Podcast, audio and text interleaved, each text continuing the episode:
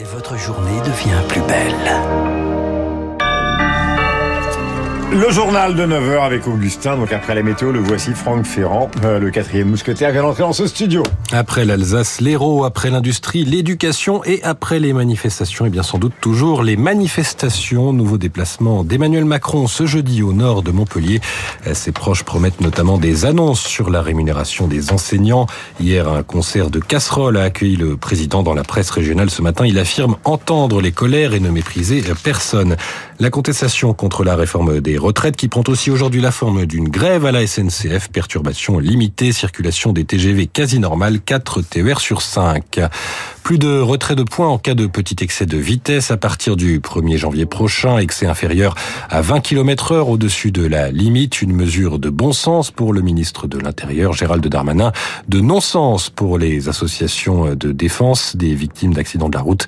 L'amende, elle, est maintenue. 67 millions d'enfants ont été privés de vaccins vitaux à cause du Covid, bilan alarmant dressé par l'UNICEF ce matin.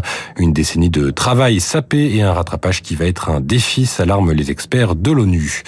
On termine avec un point sur les marchés. On retrouve Sylvie Aubert d'Investir le Journal des Finances. Bonjour Sylvie, quelle tendance à l'ouverture? Bonjour Augustin, bonjour à tous. Eh bien, après ces récents records, la bourse de Paris progresse désormais à petits pas, tout comme Wall Street d'ailleurs, où les indices ont terminé quasi à l'équilibre hier soir. Alors, si la prudence règne à court terme, c'est toujours pour les mêmes raisons. L'inflation et le rythme de hausse des taux de la Fed. Deux membres influents de la Réserve fédérale américaine ont pris la parole hier.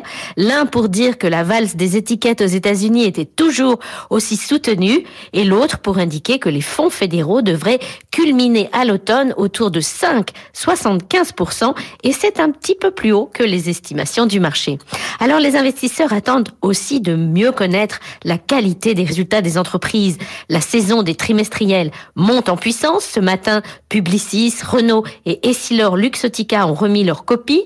Et aux États-Unis, Tesla a annoncé après la clôture de Wall Street un tassement de ses marges à l'issue des trois premiers mois de l'année. Eh bien, le titre cédait 6% dans les transactions après bourse hier et devrait donc fortement chuter à l'ouverture aujourd'hui. À l'inverse, Morgan Stanley et IBM ont dépassé les attentes. Sylvie Aubert, Investir pour Radio Classique. Merci Sylvie, bonne journée, bonne journée à tous à l'écoute de Radio Classique. Votre matinée continue avec Franck Ferrand. Merci Augustin, bonjour Franck. Bonjour à vous deux, Le bonjour sujet. à tous. Ah, je vais vous citer Tite-Live et Plutarque et Polybe. Nous partons dans l'histoire antique pour vivre un des moments apparemment les plus célèbres, parce que tout le monde a entendu parler de ça, mais vous allez voir dans quelles conditions est mort Archimède.